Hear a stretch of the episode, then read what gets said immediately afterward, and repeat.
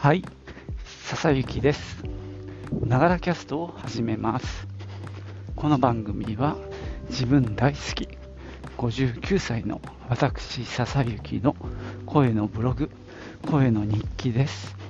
通勤途中に歩きながら収録してますので、息がはあはあ上がったり、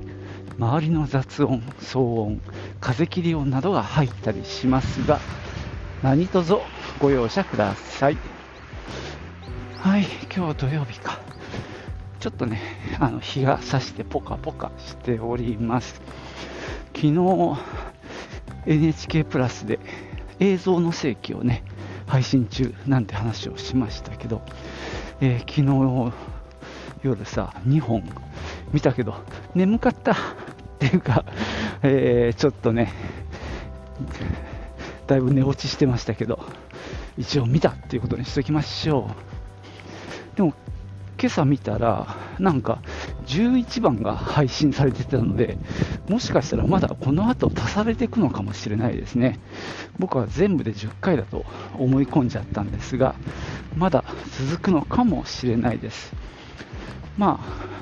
またね、続き見ていきたいと思っております。じゃあね、今日はね、ちょっと本の紹介をしようと思います。では、行ってみよう。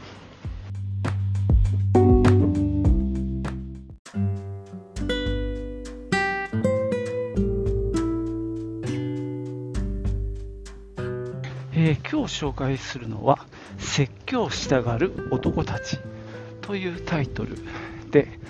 書いたのはレベレベッカ・ソルニットさん。ハーン・コジ京子役ですね、えー現代は Men Explain Things to Me ということで男たちが私に何かを説明する things 物事を説明する。ということでまあ explain を何と訳すか、まあ、ここでは説教ということなんですけどもよく説明とかねそういう説明するみたいな意味でも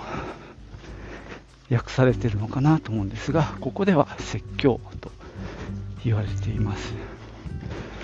えーっとね書かれたのはちょっと前であでも2018年ですね、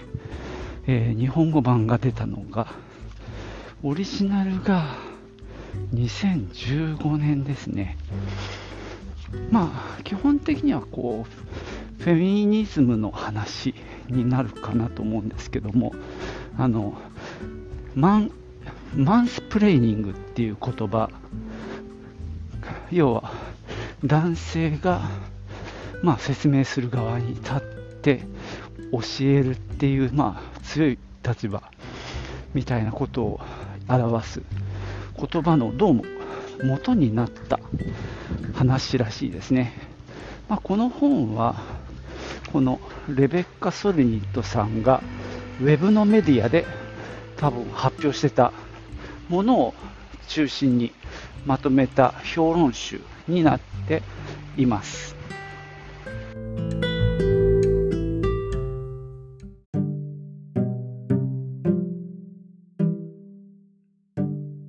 えーこの説教をしたがる男たち、出版社紹介するの忘れてましたね。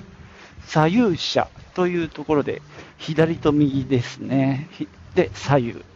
左右者さんです。あと、翻訳の方、えーな読み方間違えてました。ハーン・庄司京子さんですね。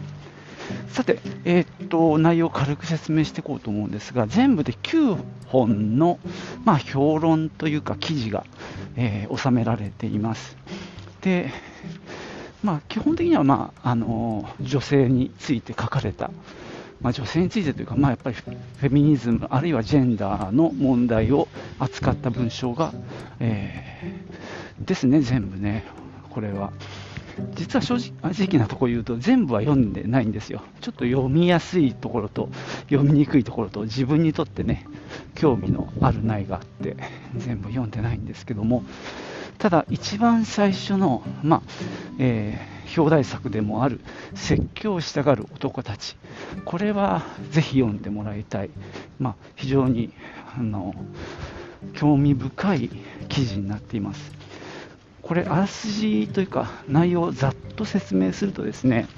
この作者のレベッカ・ソルニットさんが、まあ、本を何冊か出版されている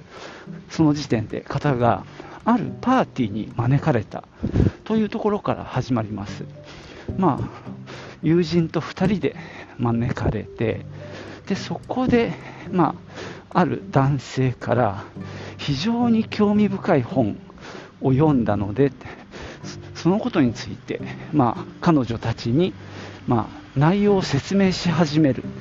ていうところが描かれています。で、その彼が言っている今年出た非常に重要な本、とてもインポータントな本って書いてあるんですけど、を知っているかねって言って、まあ、知らない体でその内容を、まあ、とうとうとあのまくし立てる。とうとうとというか、えー、ここで言うと、ああだこうだとまくし立てていたということですね。で、まあ、彼女の出してる本の話を聞いて、で、その男性はそれに関連して、えー、重要な本があるんだよ、知ってるかね、知らないだろ？っていうことで説明始めたわけですよ。ところがね、その重要な本っていうのがまさにそのレベッカ・ソルニットさんが出した本なんですね。で、途中でその友達が遮って、いや、それは彼女が出した本なんですよって、こう割って入ったらしいんですよ。でもね、それにどうも気づかずに、とうとうと話をしていくっていうね、そのことが続いたらしいです。で、3、4回言って、だからそれ彼女の本ですって、でね、その友達が3、4回言ったところで、ようやくその男は理解したんです。今一生懸命語ってた重要な本っていうのが今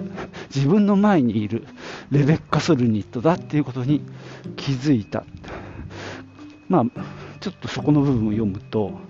彼はショックで口も聞けないほどだったというふうに書いてあります。まあ、こんなね、非常に、まあ、笑い話なんですね、ある種の。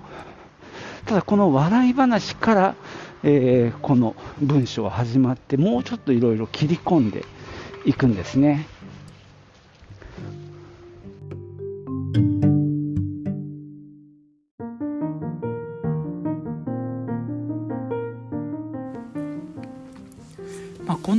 い話から始まるんですけども、まあ、いろんなエピソードをまた彼女は語っていくんですけども結局のところ男は信用できて女は信用できないといったまああの価値観みたいなものが問題になっていきます。彼女が若い頃に付き合っていたボーイフレンドとの、まあ、おじさんの話としてあの紹介されているのはそのおじさんの近所で、えー、女の人があの裸で殺されるって言いながら飛び出してきた。裸でですよ。っていう話があってそれがね笑い話としておじさんは言ったらしいんですね。でも彼女はですねいやなんでそれがその笑い話なの？なんでそれが本当じゃないって分かるんですか？って聞いたら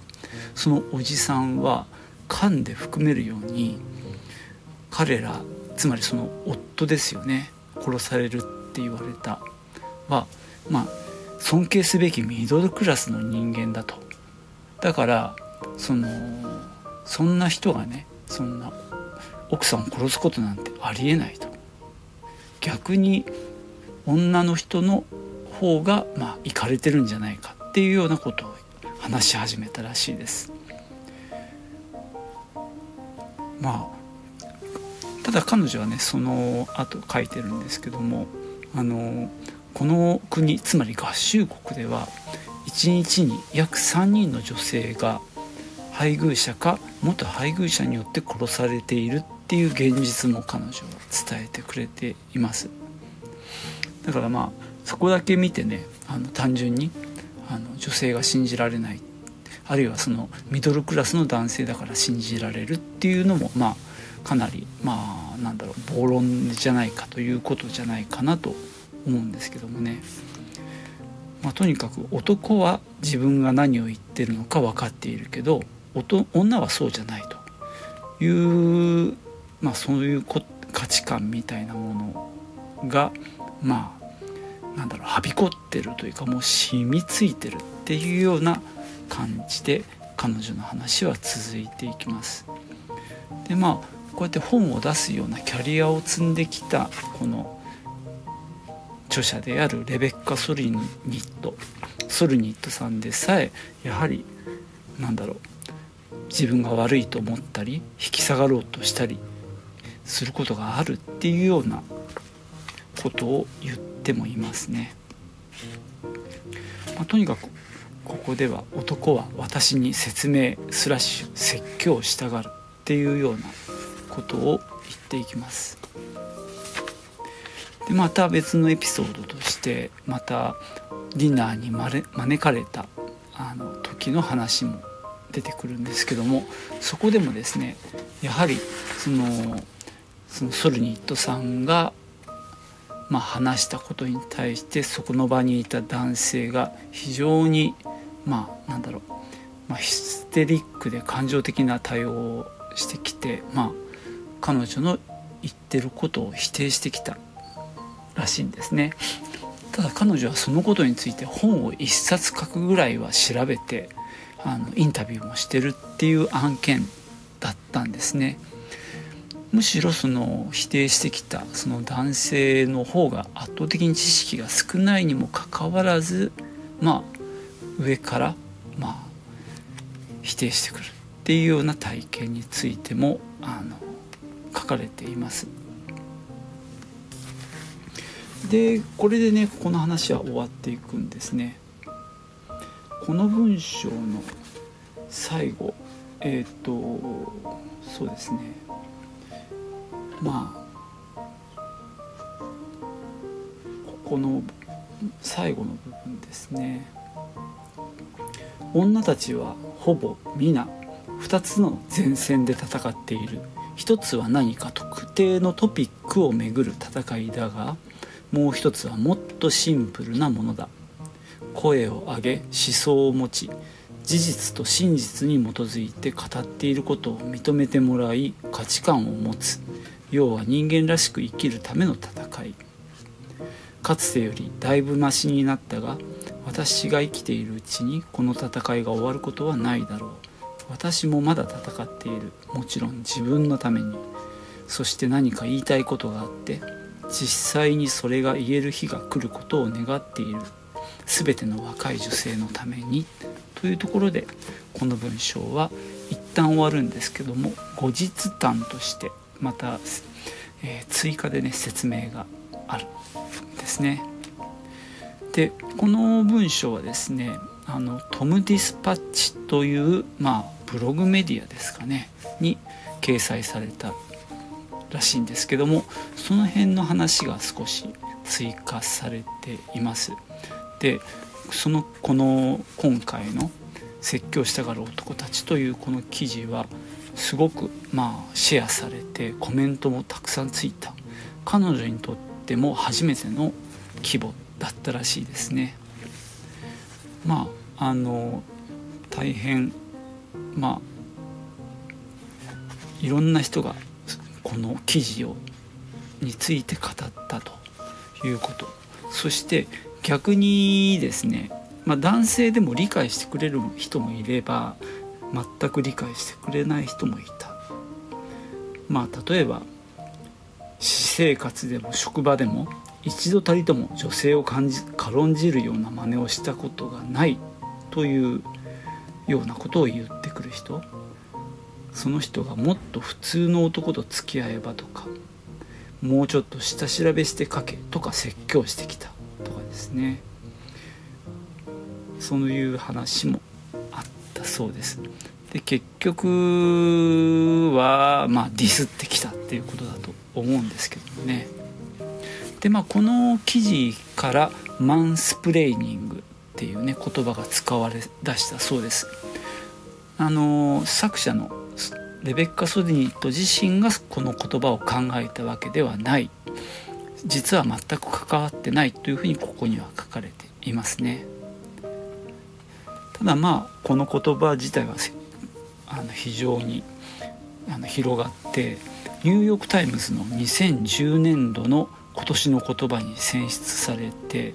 2012年までにはメインストリームの政治誌でも使われるようになった。政治誌つまり新聞ですね。まあ悲しいかなこれも時勢にぴったり合っていたからだと彼女は書いています。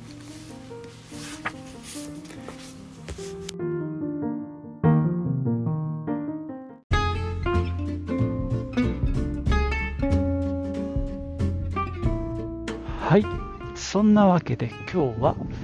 レベッカ・ソルニットの説教したがる男たちという本を紹介してきました、えー、第1章しかね紹介してないんですがまあ他にもねいろんな、まあ、記事が記事うんが載っております。例えば IMF の専務理事。が、えー、どっかのホテルに滞在した時にメイドに、まあ、性的暴行をしたっていうような話であったり、まあ、その中ではね IMF がいかにひどいことをしてるかっていう組織的な問題点も一緒に話されているんですね。で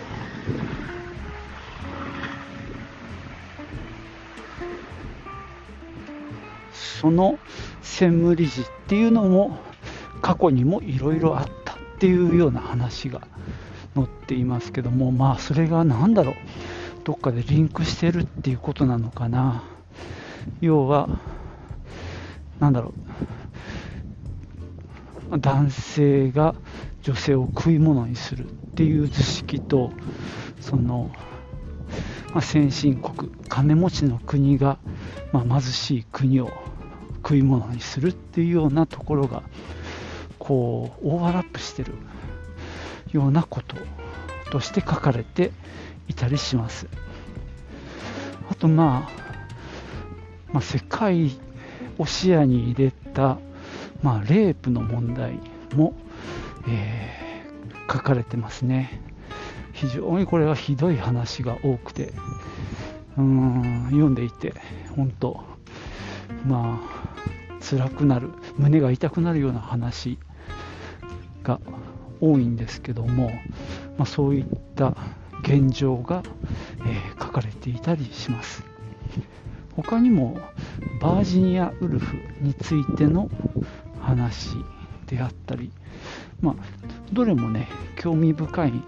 ものが多いです。ただまあちょっとね僕もあの何て言うのかな。結構読むのが苦しい話が多いもんですからね。なかなか進まないまま、えー、全部ね読破できていないんですがまあちょっと、えー、とにかく第1章だけでも読む価値があると思うので紹介する次第です、まあ、この本に出会ったのは多分その清田孝之さんの「さよなら俺たち」から始まった、まあ、一連の、まあ、男性性男性らしさそしてジェンダーの話からの流れで、えー、多分ね参考図書みたいなところで挙げられていた流れでこの本にたどり着いたかなと思うんですけどね。まあ、ここのところね、そういった本をよく読むようになってますね。まあ、これはね、なんだろう、免罪符っていうわけではないんですけどね。かといって、俺は進んでるんだぞってまあマウント取りたいわけでもなくって言って誰に対して取るんだよって話なんだけどさ。まあ現実問題としては実際まあね妻との関係の中でも自分のなんだろうまあ至らなさというかやっぱりああ俺ってその男の持っている何かうん良くない部分っていうのをやっぱり自分も持ってるなって、まあ、痛感することが時々あるんでね、まあ、自戒の念もを込めてっていうのもあるしまあそうですね。まだこれから人生続くとして、まあ、より良い、まあ、人として生きていきたいなっていう気持ちで、まあ、勉強中っていうとこですかね。まあ、そんなわけでね、あの読んでいる本もこうやってね、時々紹介していきたいと思います。じゃあ今日はね、ここまでです。最後までお聴きいただきましてありがとうございました。では、またね。チュース。